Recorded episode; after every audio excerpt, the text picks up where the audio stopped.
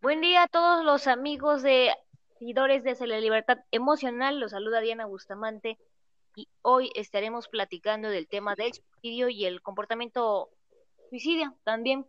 Y bueno, antes que iniciemos, quiero presentarles a tres importantes e interesantes mujeres quienes estarán platicando su experiencia con este tipo de comportamiento a lo largo de los próximos minutos de este episodio de Hacia la Libertad Emocional. Muy buenas noches a Mata, a Esmeralda y a Norma. Buenas, buenas noches. Buenas noches. Oigan, ¿cómo están? ¿Cómo, qué, qué cuentan? ¿Qué, cómo, ¿Cómo está su día hoy? Pues muy agradecidas por la oportunidad que se nos abre al movimiento Buena Voluntad, 24 horas de Neuróticos Anónimos, en participar en su programa. Sí, ya saben que este es su espacio y que eh, está dedicado tanto para las experiencias que ustedes nos tienen que contar como personas que han podido en determinado momento solventar y afrontar determinados problemas y también para las personas que también se encuentran en ellos que si pueden eh, solucionarlos, pueden dejarse. También que, sepa que hay una agrupación, que hay un grupo, pues, que hay alguien que se siente como, como ellos se sienten, ¿no? Oigan, y sin más por el momento, pues bueno, vamos a hablar sobre el tema del suicidio el día de hoy y que antes que nada, como siempre, empezamos eh, con lo que es una descripción, información eh, más formal que existe sobre la enfermedad o en este caso sobre este comportamiento y bueno, ¿qué nos dice esta información? Bueno, el suicidio está considerado como un acto de quitarse deliberadamente la propia vida. Este comportamiento suicida es cualquier acción que pueda llevar a una persona a morir, como tomar una sobredosis de medicamento o extraer un automóvil. A propósito, las causas pueden ser eh, innumerables, pero entre las que destacan hay trastornos de bipolaridad, la depresión, consumo de drogas o alcohol, trastorno de estrés postraumático, esquizofrenia, incluso el abuso sexual, ¿no?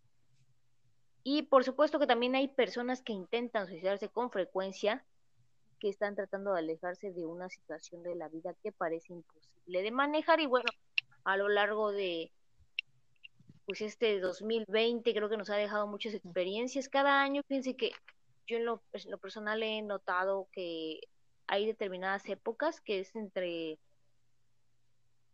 mayo, junio, pero así más en la estadística, por ejemplo, al menos en la ciudad de, de Córdoba, en los alrededores, he notado que es entre agosto, septiembre, cuando se presenta un incremento de casos de, de suicidio, ¿no? Pero que eso es muy lamentable, muy lamentable porque esta enfermedad, este comportamiento realmente pues no, no está segmentado, ¿no? No, no hay edad para ello. Eh, puede ser una persona adulta, puede ser un joven, incluso hemos escuchado casos de niños que se han suicidado y esto es algo eh, al menos que es muy lamentable y que, que duele porque a veces uno se pregunta, ¿no? Y bueno, un niño, pues qué problema podría tener como para querer quitarse la vida, ¿no? Pero uno al final del día no sabe qué, qué problemas de, de esta persona ni de muchas personas que, que se han quitado la vida. A veces hay gente quien juzga este comportamiento que cometieron, ¿no? Sin embargo, bueno, no somos nadie para juzgarlos, pero sí es importante recalcar que al menos en este 2020 hubo un incremento, cada año hay un incremento de casos, ¿no? En un 5 o 10%, pero en este 2020 debido a la a la situación económica, debido al encierro, de la emergencia por el COVID, pues hubo un incremento desmedido durante eh, al mes, yo creo que del confinamiento, al menos aquí en México y en toda la zona de, esta zona de Córdoba y del estado de Veracruz. Vuelvo a repetir, hubo casos de tanto de personas adultas como de niños que estuvieron eh, pues haciendo esta y algunos que cometieron, muchos de ellos cometieron su intención, ¿no? Y hay algunas personas que simplemente se quedaron con el intento. Y para eso es un tema delicado.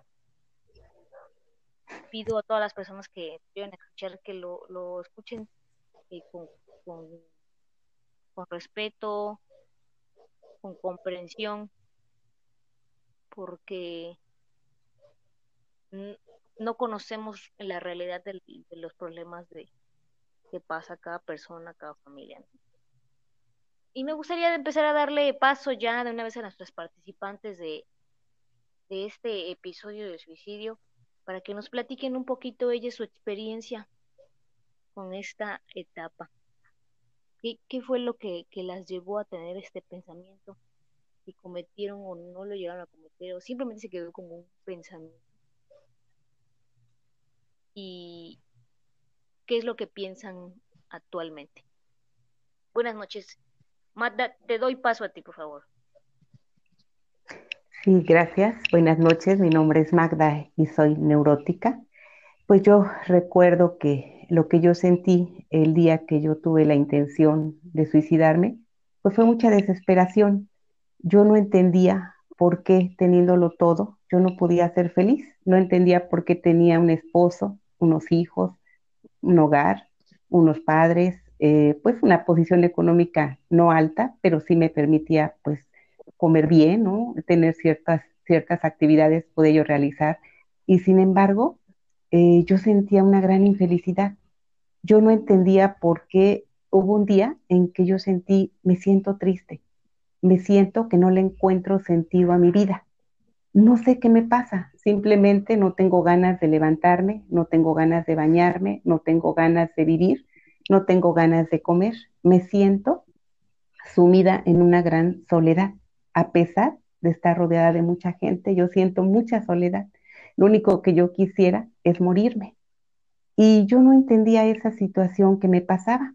Yo ya había recurrido a muchísimos médicos porque yo tomaba pastillas para poder dormir y ni aún con esas pastillas yo dormía. Yo por las noches, pues me acostaba a después de haberme tomado la pastilla.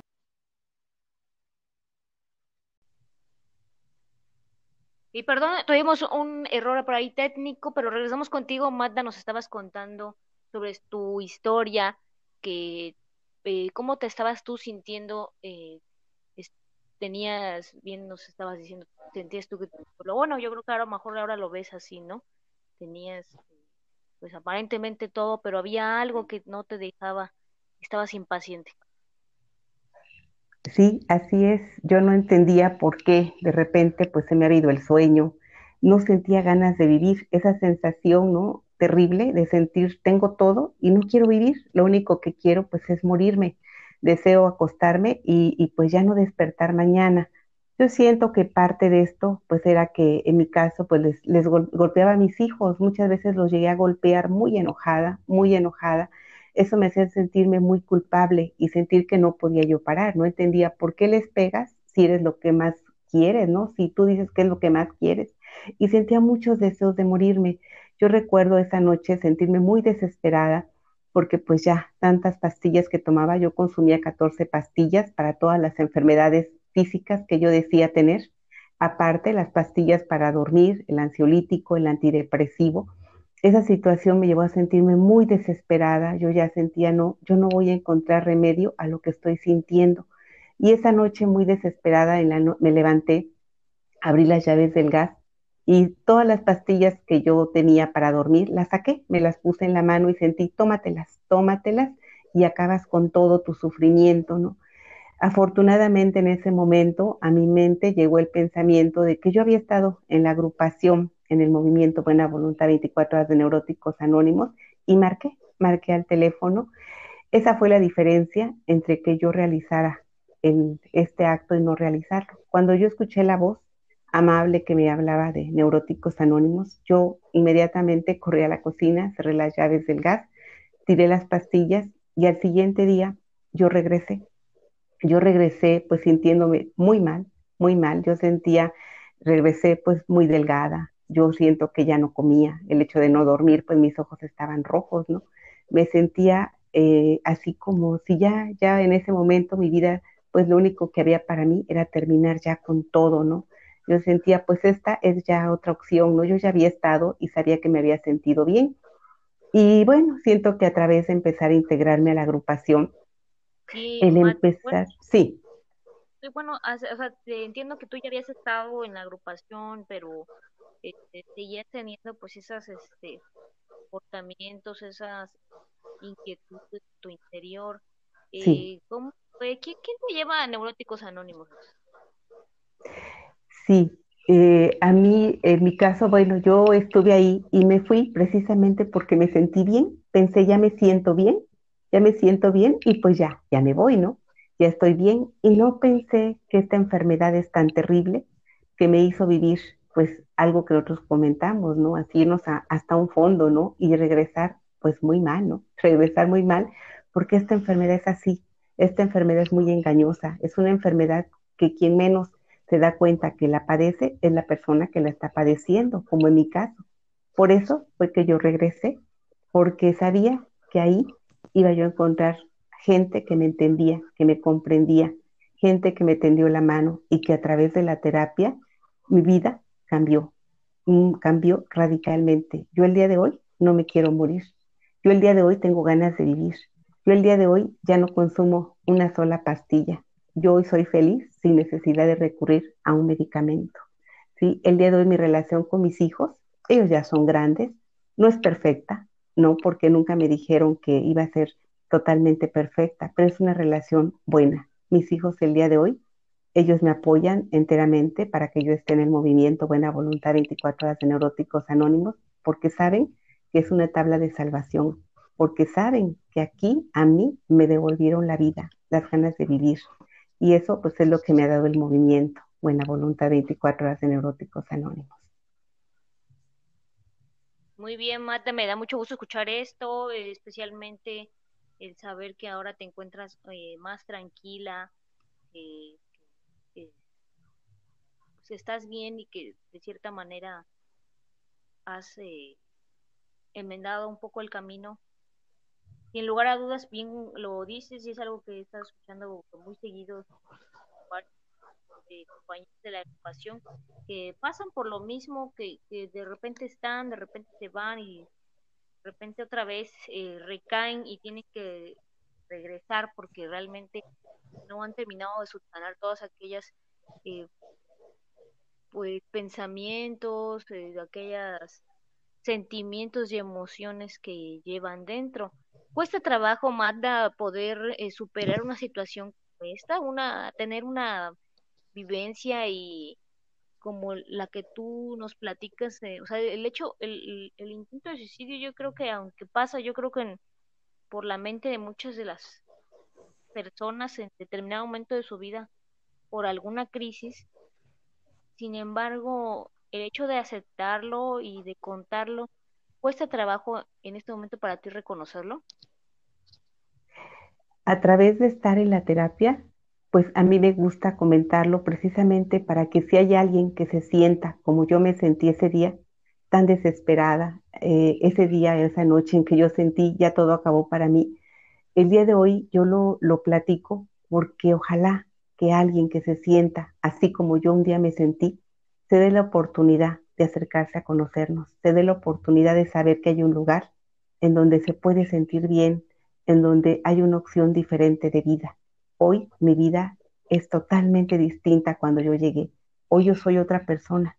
A mí el movimiento Buena Voluntad 24 horas de Neuróticos Anónimos me dio una calidad de vida. Hoy sé que mi vida vale, ¿no? Hoy sé que soy una persona que sonríe, que soy una persona que por las mañanas cuando me levanto veo el sol y lo disfruto.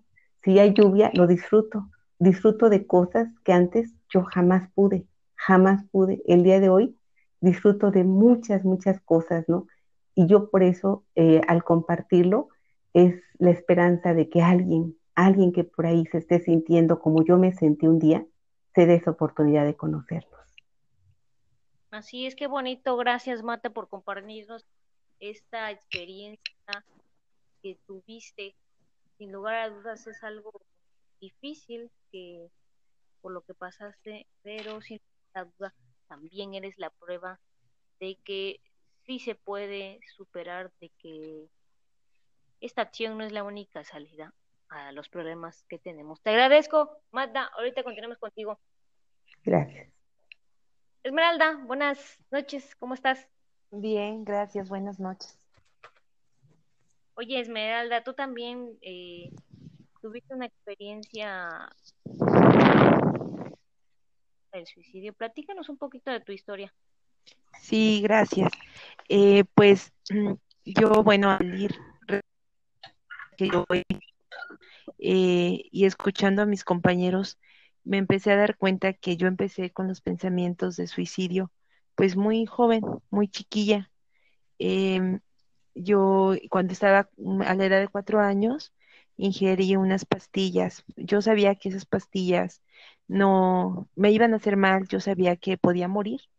Y, y yo ayer comentaba que, o bueno, les comentaba a mis compañeras que para mí la sensación de que mi madre eh, me llevara a un hospital, cuando yo desperté me hicieron un lavado, cuando yo desperté mi mamá me estaba acariciando el cabello.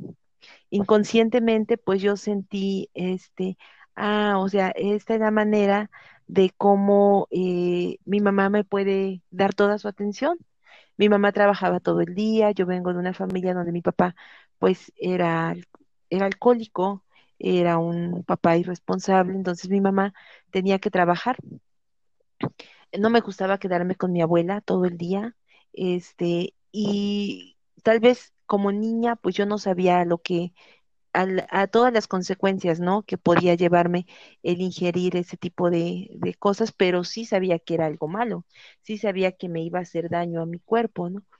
Eh, cuando yo despierto y veo a mi mamá, entonces siento, ah, o sea, esto, esto se, eh, llamar la atención de esta manera, pues no me gusta, pero veo que mi mamá me tiene toda la, pues toda la paciencia, me está chequeando, está aquí, no se fue a trabajar esta tarde, ¿no? Y así empecé a tener actos repetitivos eh, durante mi adolescencia. Llegué muchas veces al hospital, ya después me dio miedo el que, el volver a tomar algo, el volver a, a poner en riesgo así mi vida, pero, pero en mis pensamientos sí estaba, en mis pensamientos sí estaba así como casi, casi, este, no me gusta la vida, no me gusta mi adolescencia, no me gusta el siempre verme inferior a mis amigas, no me gusta el sentirme triste, el sentirme una adolescente. Yo veía a mis compañeras, sí, con síntomas en la adolescencia fuertes, ¿no? De desintegración, de tal vez eh, tristeza, pero no al grado de, de cómo yo me sentía. Empezó a darme un dolor en el, en el pecho, como yo tenía como 14 años, y yo anhelaba que mi mamá me llevara al doctor y me dijeran que yo tenía eh, una enfermedad, una enfermedad del corazón, y el doctor dijo que no, que era emocional, eh, que qué problemas tenía yo, ¿no? Entonces yo, bueno, le platiqué en ese momento, pues como yo veía, ¿no? La situación en mi casa, y me gustó que el doctor saliera y regañara a mi madre. Desde ese momento otra vez, ¿no? La mirada de mi madre así como, ay, mi hija, casi, casi, ¿qué te pasa? Eh, eh, hubo varios eventos así, llegó a la etapa de, de, la, de la juventud y empiezo a sentirme mucha depresión cuando un novio se va. Empiezo a sentir que, bueno, ya nada tiene sentido, me empiezo a sentir sola, me empiezo a sentir abandonada, me empiezo a sentir otra vez sin deseos de vivir, con unas depresiones que yo pensé, bueno, son pasajeras, ¿no? Mañana ya se me quita, pasado mañana, y así me las llevaba, dos días bien, tres días mal, cuatro días bien, así, pero nunca me llegué a sentir una semana completamente tranquila. Empecé a ir con el psicólogo, empecé a tomar terapia de buen psicólogo, pero no, no, eso no me quitaba mi migraña, mi apatía hacia la vida. Cuando llego, yo llego al movimiento Buena Voluntad, es porque ya todos los días empieza en mí la idea, quítate la vida.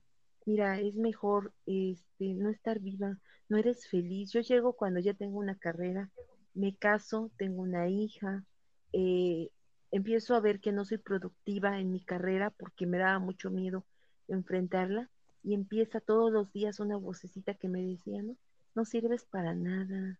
Mira, ¿para qué estudiaste? Este, mira cómo estás, subí de peso, este, estás muy gordita, este, tu vida se acabó aquí, planeaste casarte, planeaste tener una hija, planeaste todo y ya se paró. Y entonces empiezan todos los días como una obsesión. Empiezo a hacer ejercicio, no se me quita, empiezo a salir, tampoco se me quitaba con eso. Como que mis pensamientos cada día se volvían más obsesivos.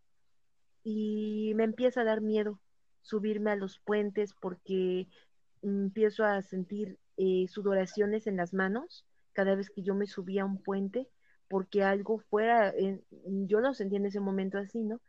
Que me decía, aviéntate, tú no sirves para nada, aviéntate. Este, empiezo a, me empieza a dar miedo, me empiezan a dar miedo a las alturas, me empieza a dar miedo a andar sola, empiezo a sentir pensamientos obsesivos de que alguien me viene siguiendo, eh, de que alguien me va a hacer daño. Una locura. Afortunadamente, pues llego al movimiento, y empiezo a comentarlo una y otra vez, una y otra vez. Mis compañeros, yo veía que ellos no se chocaban de escucharme, ellos con mucha atención, cada vez que yo regresaba y yo les decía lo que estaba sintiendo, ellos me decían, no pasa nada, mañana te esperamos aquí. Cuando yo llegaba, sin conocerme, me decían, nos da mucho gusto que quieras salvar tu vida, nos da mucho gusto que el día de hoy busques una terapia como esta y yo empiezo a comentarle y me doy cuenta que dentro de mí había mucha soledad, a pesar de tener una familia, como fuera mi familia, pero yo tenía una familia, como yo escuchaba Magda, a pesar de, tener todo, en ese momento pues yo tenía juventud, yo tenía pues todo para ser feliz, pero pues fui atrapada por esta enfermedad que no pedí, pero desafortunadamente la padezco. El día de hoy vivo una vida diferente, el día de hoy trabajo, el día de hoy tengo dos hijas, el día de hoy tengo cosas por las cuales seguir viviendo, me tengo a mí misma y tengo unos compañeros, un grupo, un movimiento muy grande con muchas experiencias. Cada día, todos los días me dicen, no pasa nada, vas a estar bien, te vas a sentir bien. Y yo siento que me inyectan vida, que es lo que yo llegué buscando en ese momento.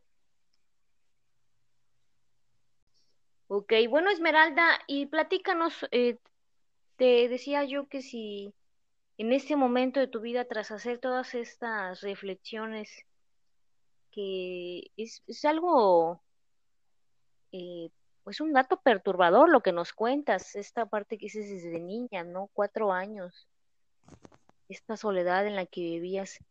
¿Actualmente tú te sientes feliz? Sí, sí me siento feliz. Eh, el día de hoy pues no tengo todo lo que yo quisiera tener, ¿no? Eh, pero sí soy feliz. Yo este mm, decía que bueno, el día de hoy veo un amanecer, un atardecer, un anochecer.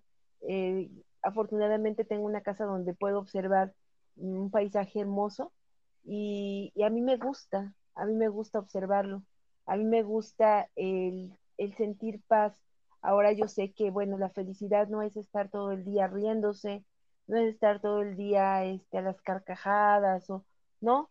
Para mí la felicidad es poder descansar bien, eh, poder dormir las horas que, necesito dormir, poder convivir con mis hijas, eh, poder ir a un trabajo, poder convivir con, con, una pareja, con mi esposo. Eso es para mí es felicidad. El hecho de que esté viva, ¿no? Yo cuando llego al movimiento, lo primero que quiero es, o mis pensamientos eran así, yo no tengo el valor para quitarme la vida. Yo soy una gente con un piquete de abeja, me estoy muriendo. Soy muy sensible al dolor, no, no tendría el valor para hacerme daño. Pero sí, yo le decía lo que creo que es Dios, este, pero hazme viejita, hazme por favor viejita para que ya no siga sufriendo o siga viviendo en una vida que no me gusta, porque ya sentía mucha depresión, ya no me podía levantar de, de mi cama. El día de hoy, pues yo le pido más vida, más días. Eh, cuando veo que, que amanece, pues yo le doy gracias porque me siento bien, porque me faltan muchos proyectos, porque quiero hacer muchos proyectos. Este año yo presenté examen a la universidad porque quería eh, estudiar una carrera que siempre quise estudiarla. Eh, y bueno, el hecho de que yo tenga el día de hoy 42 años y quiera estudiar una carrera, yo en ese momento ni, por ocurrencia se me hubiera, me hubiera pasado que, que yo lo quisiera hacer. En una depresión no se sienten ganas de nada. Yo tengo todavía planes, no pasé el examen, pero no me siento así como, ay, me quiero morir, ¿por qué no? No, pues por algo suceden las cosas, el otro año lo seguiré intentando, ¿no? Tengo planes con mis hijas, eh, disfruto, disfruto eh, pues comerme algo con ellas, disfruto eh, abrazarlas, cosas que yo no hubiera podido si yo no hubiera llegado a este hermoso movimiento. Muchas gracias, te agradezco por habernos compartido esta, esta experiencia, por compartirnos estas palabras a todas las personas que en determinado momento se sienten igual, que pasan por una situación similar o diferente. Este mensaje tuyo me, me, motiva mucho porque definitivamente siempre en la vida hay algo que, mover. Cuando nos deja de mover algo, cuando no encontramos hay que buscarlo también, ¿no? No, no esperar a que, a que venga, ¿no? Porque al final de cuentas, es una frase muy trillada, es cierto que uno es dueño de, de su destino, ¿no? Cada día tenemos que tomar esas decisiones a formar nuestro futuro, sobre todo el también de las personas que nos rodean, especialmente porque este, este, pues cuando pasa una situación así, un intento, un suicidio, eh, se queda muy marcada esta experiencia. Pero vamos a darle paso a otra amiga y compañera que nos acompaña en este día, en este episodio del tema del Norma, ¿cómo estás? Hola, bien, gracias. Afortunadamente muy bien. Me da mucho gusto escucharte y platícanos cuál es tu historia en relación a este tema tan que tocamos el día de hoy. Sí, pues ahora sí que en mi caso personal, eh, pues yo no sabía al principio eh, que padecía yo depresiones, ¿no? Y fue como a los siete, ocho años, cuando empecé pues a darme cuenta que tenía yo un papá alcohólico, un papá que llegaba a discutir con mi mamá, que nos pegaba, y esa parte a mí no me gustaba, ¿no?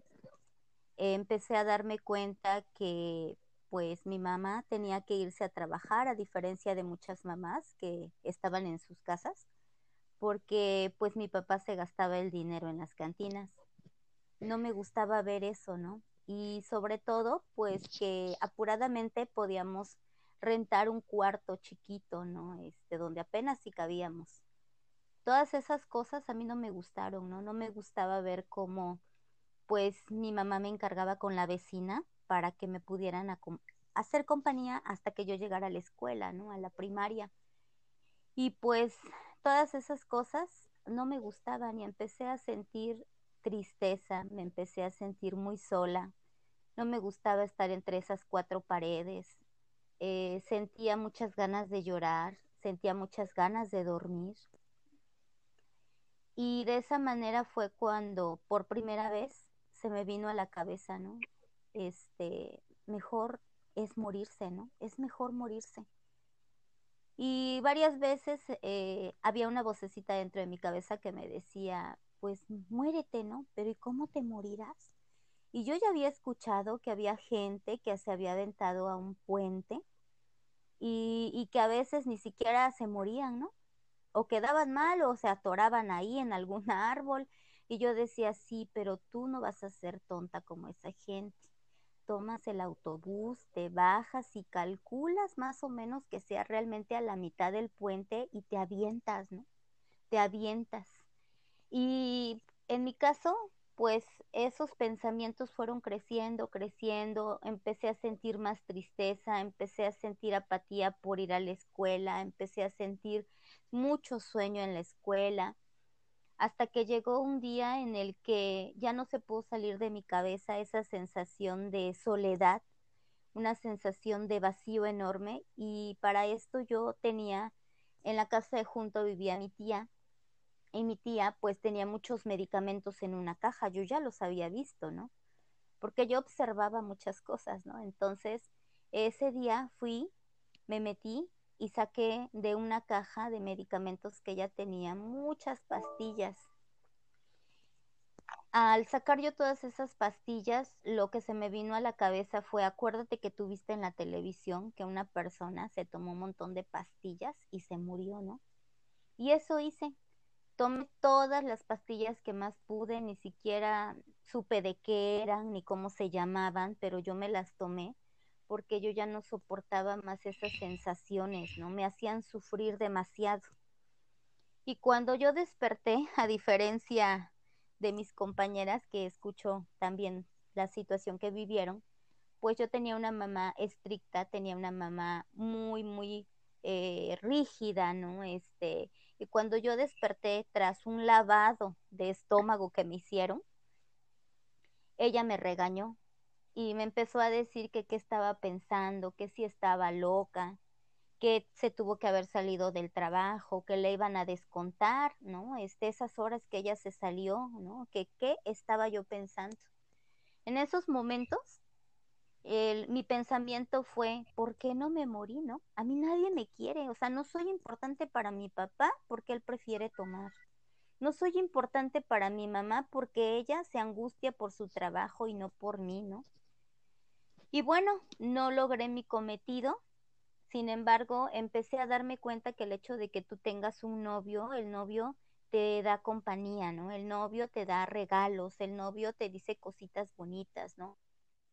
Pues se queda contigo en los momentos en que a lo mejor tú estás sola, ¿no? En tu casa, este, y, y nunca fui amiguera, ¿no? Nunca pude ser amiguera, a mí me costó mucho sociabilizar con mis compañeras de la escuela, pero empecé a darme cuenta que el novio te da como que eso, ¿no? En mi caso, lo que yo sentía que yo necesitaba, ¿no? Y estaba conmigo.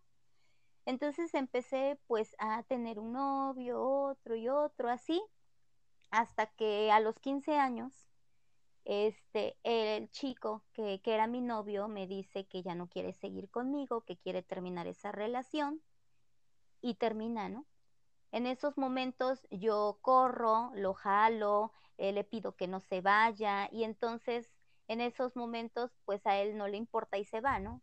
Regreso a la casa y empiezo a, a cortarme con un cúter las muñecas y empiezo a sentir una sensación, en ese momento yo sentía que era real, ¿no? De, Norma, nos contabas hace un momento que estabas en una etapa de tu adolescencia, entiendo, y que tuviste ahí ya un segundo, podríamos decir, un segundo intento de suicidio. Sí, así es. Continúa platicando. Eh, gracias. Eh, fue a los 15 años cuando pues ahora sí que mi novio termina conmigo y aunque le rogué, le supliqué, hasta lo jalé y todo, le hice ahí un show, pues él este se fue. Pero en esos momentos yo regreso a la casa y lo primero que encuentro fue un cúter y empiezo a cortar mis, mis muñecas porque también eso lo había visto en la televisión, ¿no? Y me desmayé. Cuando yo desperté, desperté en la Cruz Roja, este, y él estaba ahí, ¿no? Él estaba ahí. En esos momentos, este, pues yo logré mi cometido, él regresó conmigo. Eh, sí duramos algunos años, terminamos esa relación, pero para esto yo ya andaba con otra persona, ¿no? Porque yo empecé a notar que el novio, una, un novio, este, te da pues esa, te llena esa parte que yo siento que necesitaba, ¿no? De atención, de cariño, de palabras bonitas, de no quedarme sola. Entonces, para esto, pues yo ya tenía otra persona, ¿no? Me caso, tengo una hija, pero entonces en esos momentos, pues se desata en mi vida otra etapa más, ¿no? Que son la de los celos.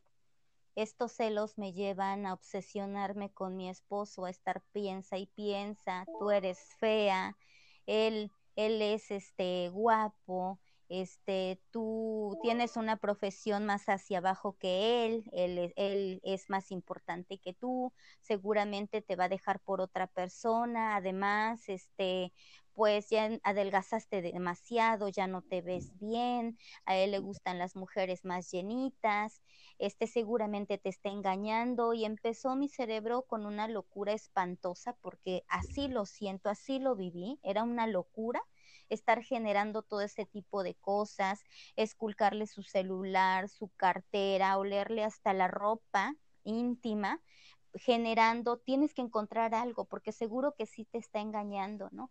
Al grado que lo choqué, se cansó de mí y también me dejó en esa ocasión que, que él se fue de la casa, este sí me dijo que no se iba no por no quererme, ¿no? Sino por eh, la situación que él estaba viviendo conmigo y que yo no podía controlar. Al poco tiempo él regresó, pero me empezó a decir que tomara un tratamiento eh, con el psiquiatra, ¿no? Este, porque yo ya empezaba con insomnio, empezaba con un mal carácter todo el tiempo, empecé a agredir a mi hija física y verbalmente de una manera fea. Ella, ella tenía como dos años cuando yo la obligaba a tener actitudes de grande, ¿no? De no te sientes en el piso, come con cubiertos, no llores, o sea, una situación horrible que, que él vivió a mi lado, ¿no? Y él consiguió que un psiquiatra me tratara y que me empezara a dar medicamentos. Sin embargo, yo no pude controlar mi mente, o sea, eh, la neurosis es una enfermedad terriblemente dañina si no la, no la paramos a tiempo, ¿no?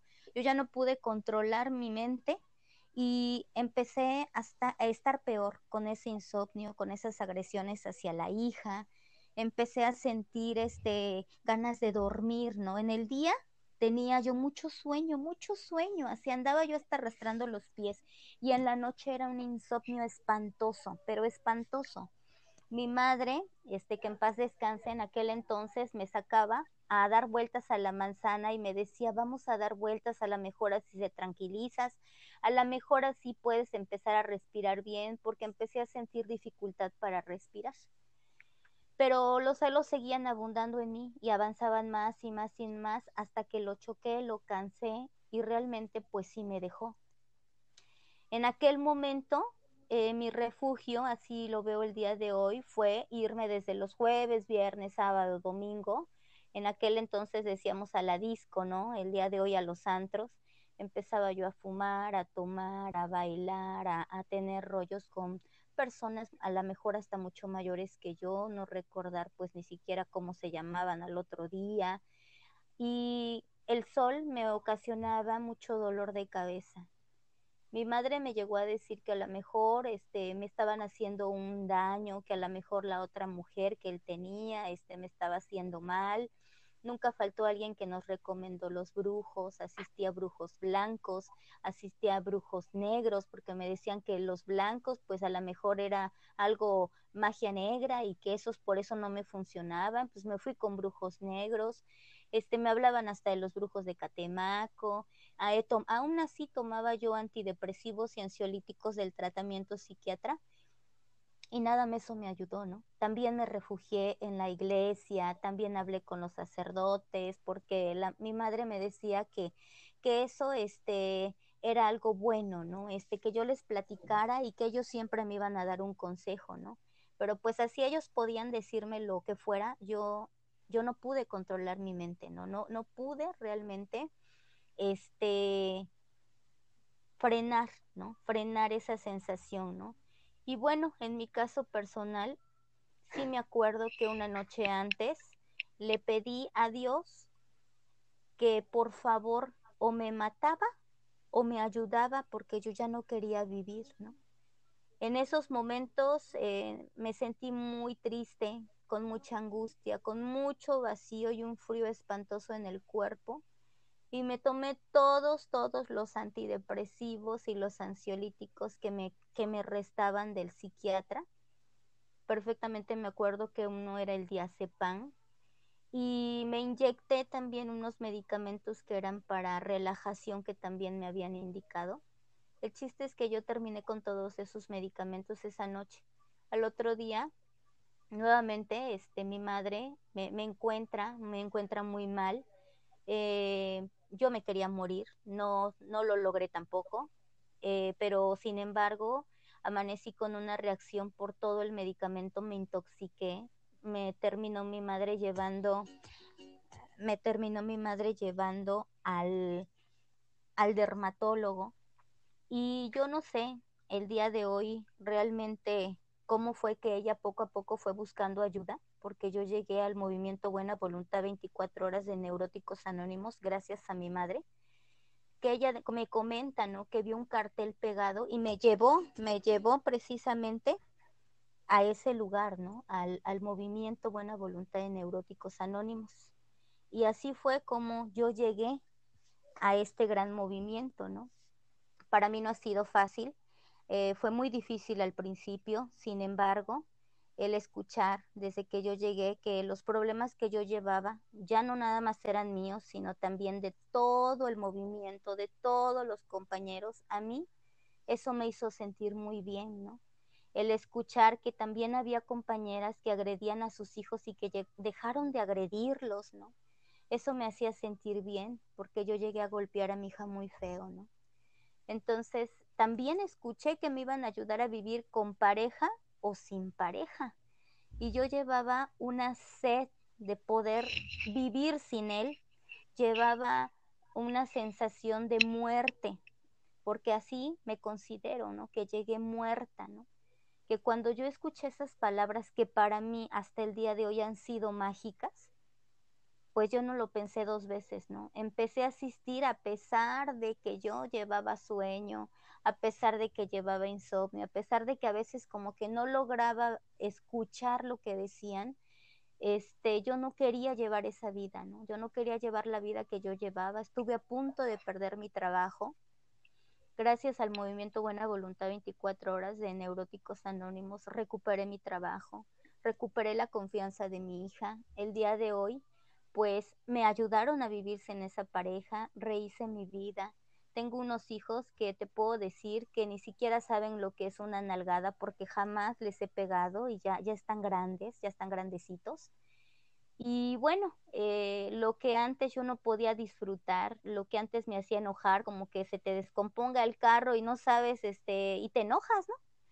El día de hoy yo lo veo como es que por algo se descompuso, ¿no? ¿Qué tal si más adelante iban a chocar y algo peor les iba a pasar? Y todo eso yo lo he tratado de ver de esa manera porque todo eso me han ayudado en el grupo a poder ver mi vida, ¿no? A poder disfrutar, a poner a poder ponerle esa cerecita bonita al pastel, ¿no? Que, que tiene la vida. Y así es como yo llegué a este movimiento. Oye, me, me encanta tu historia, de verdad, la historia de las tres es inspiradora hasta cierto punto porque es aquella lucha interna por la que creo que todo ser humano pasamos por distintas causas, distintos motivos. Y me da mucho gusto escuchar que tú en este momento llevas un modo de vida distinto, que, has aprendido muchas cosas y sobre todo que también eres feliz al lado de tu familia. Quiero tocar un punto importante con, las tres. Eh, hay consecuencias en el tema de suicidio. ¿Por qué? Porque a veces uno, eh, que la, la persona piensa y cree que con eso se acaban los problemas, ¿no? Pero surge la otra parte que es el tema de la familia, el tema pues, también incluso hasta de los amigos, ¿no? ¿Por qué no decirlo, no? Porque pues, bueno, ya puedo morir y ya, ya se dijo, como decía alguien de alguna otra eh, episodio, ¿no? Si, pues, muerto el perro se acaba la rabia, ¿no? pero no, realmente no, se queda esa sensación en la familia que te puede llegar a generar incluso eh, odio, ¿no? Por parte de, de, tus, de tu círculo familiar, de tu círculo de amistades. Decir, oye, ¿por qué haces esto, no? Y es doloroso para todos los lo que nos, las personas que nos rodean, ¿no? En determinado momento, si uno llega a tomar una decisión como estas, pero para ustedes, eh, en tu caso, por ejemplo, Esmeralda, ¿qué piensas de esta otra parte? Actualmente que ya ustedes se declaran como personas felices, como personas que, que han abandonado esa idea y que efectivamente dijeran ustedes, piden más vida.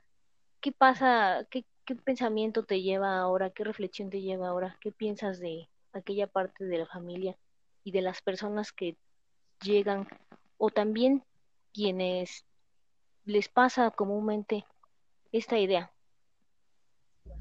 Sí, gracias.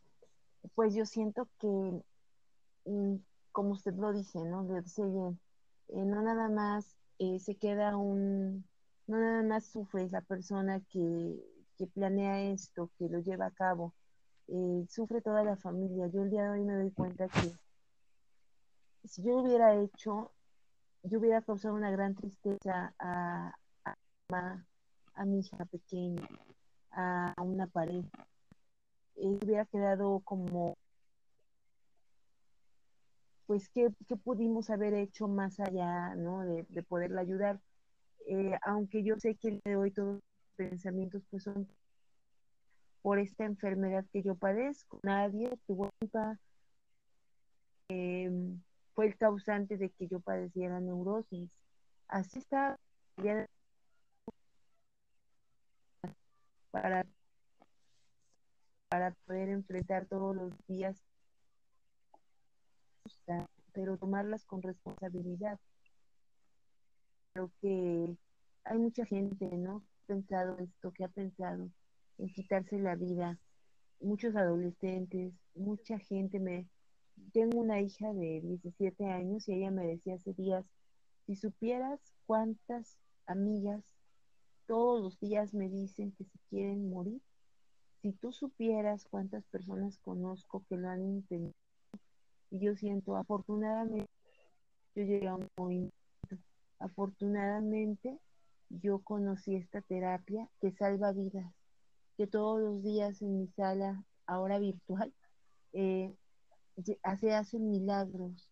Hay gente que ha llegado con marcas de intentado, pero yo veo que al ir intentando, al irlo reflexionando, al ir tomando conciencia de que se hace un daño muy grande, tan solo quien lo padece porque estos pensamientos, porque no se vive en paz, como también el daño que se puede hacer se llega a, tomar esa fatal decisión.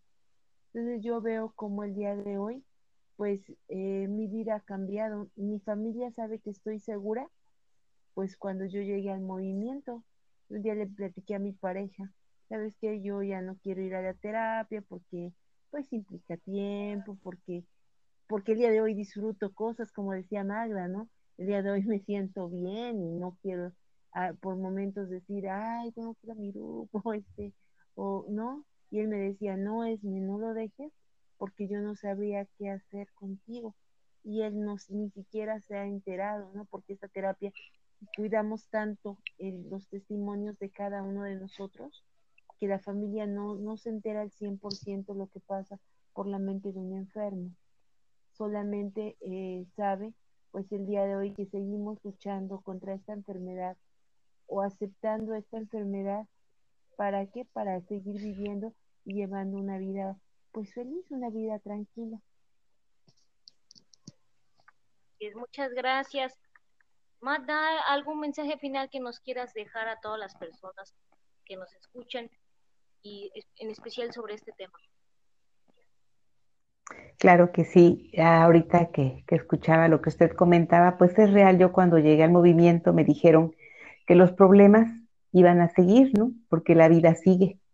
Y yo siento que hoy es real que tengo problemas, ¿no? pero estar en la terapia me permite enfrentarlos de una manera muy diferente, ¿no? Hoy los puedo enfrentar, antes no pude. Y yo siento que también si alguien que escuche este mensaje siente que algo en su vida no está funcionando bien, por pequeño que sea, ojalá se dé la oportunidad de conocernos. Gracias. Muchas gracias.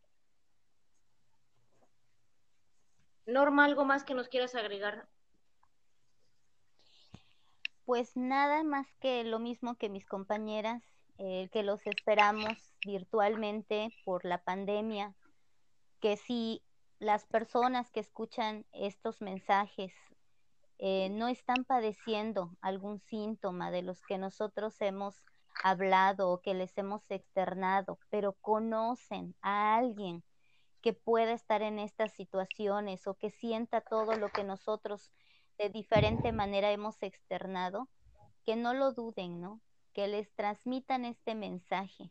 Nosotros estamos las 24 horas ahí de en línea, de manera virtual, estamos para apoyarlos. Eh, la vida no todo el tiempo es fea, tiene sus altos, sus bajas, pero ya no están solos si así lo quieren. Gracias. Pues muchas gracias a las tres, me encanta escuchar las historias de cada una, siempre es inspirador. Fíjense que les voy a contar una anécdota rápidamente a todas las personas, a ustedes, compañeras que nos escuchan. Fíjense que yo una vez, yo conocí el movimiento Buena Voluntad por el tema del suicidio. Hace, fue hace cuatro o cinco años, no, no, no, no recuerdo exactamente, pero aproximadamente ese tiempo. Porque cada año, y por eso les mencionaba en el principio, eh, hay una tendencia, al menos aquí en la ciudad de Córdoba, en la zona de conurbada aquí, hay una tendencia en el que empiece a incrementar los casos. Es el, también el tema de suicidio está relacionado incluso con, con las temporadas, por ejemplo, en invierno, se dice que por la Navidad, entonces pues, hay gente que se deprime y que se siente sola, ¿no? Eh, en el tiempo de primavera o en los tiempos donde hace mucho calor también, o sea, el calor eh, que llega a provocar esos, eh, pues esas emociones, ¿no? Como desesperación. Pero yo sinceramente lo que he notado es, como les decía, en un tiempo de, junio, julio, agosto, septiembre, y en septiembre, me parece que es el 8 de septiembre, cuando se celebra el Día Mundial de la Prevención del Suicidio. Entonces, eh, yo eh, hace cuatro o cinco años que, que noté esa incidencia por el día del suicidio, yo comencé a investigar, ¿no? O de dónde viene, qué, cuál es el, el marco en el que se llega a, a dar una, un comportamiento como este, ¿no? Entonces consulté a varias personas y así fue como conocí el movimiento Buena Voluntad y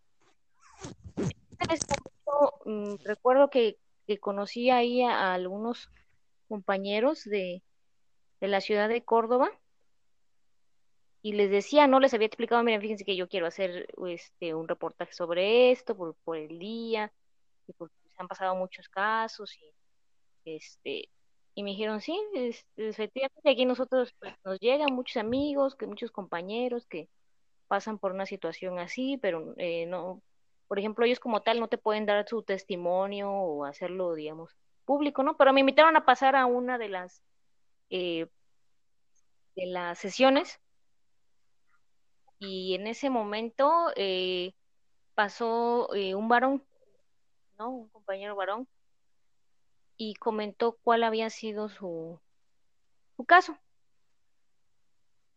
y cómo es que él también había surgido, cómo es que él, le había surgido ese pensamiento, o sea, derivado de qué, ¿no? Una situación ahí con una, eh, con su esposa, me parece, y él dice, no, es que yo así, pero fíjense que esa, en esa ocasión, yo recuerdo muy claramente que, y al menos de manera yo personal pasaba por, eh, por algunas situaciones, ¿no? No relacionadas propiamente con el suicidio, pero sí ah, tenía yo, digamos, cierta, había cosas que no comprendía, por decirlo así. Y cuando yo escuché el, relato de, ese compañero que a lo mejor no tenía nada que ver conmigo, llegué a comprender muchas cosas que yo, no sé, en un año o atrás no podía yo entender y que me causaban cierta eh, pues cierta tristeza, cierta depresión, ¿no? Y lo llegué a entender y, y, realmente fue algo muy satisfactorio el haber escuchado ese testimonio. Y yo de ahí entendí muchas cosas que estaban pasando en mi vida y comprendí eh, me ubiqué, por decirlo de alguna manera, ¿no?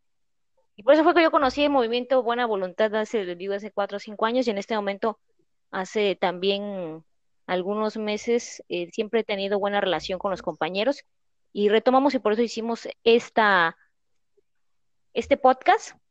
Lo hicimos precisamente por eso, por, por todas estas situaciones, porque empezamos a notar una tendencia eh, de incremento de suicidios ahorita por el tema de la pandemia y entonces decidimos hacer estos podcasts para ver, porque hay una, hay una infinidad, en realidad es una infinidad de problemas emocionales que eh, cada persona llega a presentar y que pues no sabemos, ¿no? O sea, bueno, yo, yo no me identifico con el suicidio, pero por ejemplo sí me puedo identificar con un tema a lo mejor de tristeza, de soledad, del miedo, de los celos, y es por eso que vamos avanzando de esta manera, pero el verdadero motivo por el que se creó este podcast es precisamente eh, en un apoyo, en un tema de identificación para la prevención del el suicidio.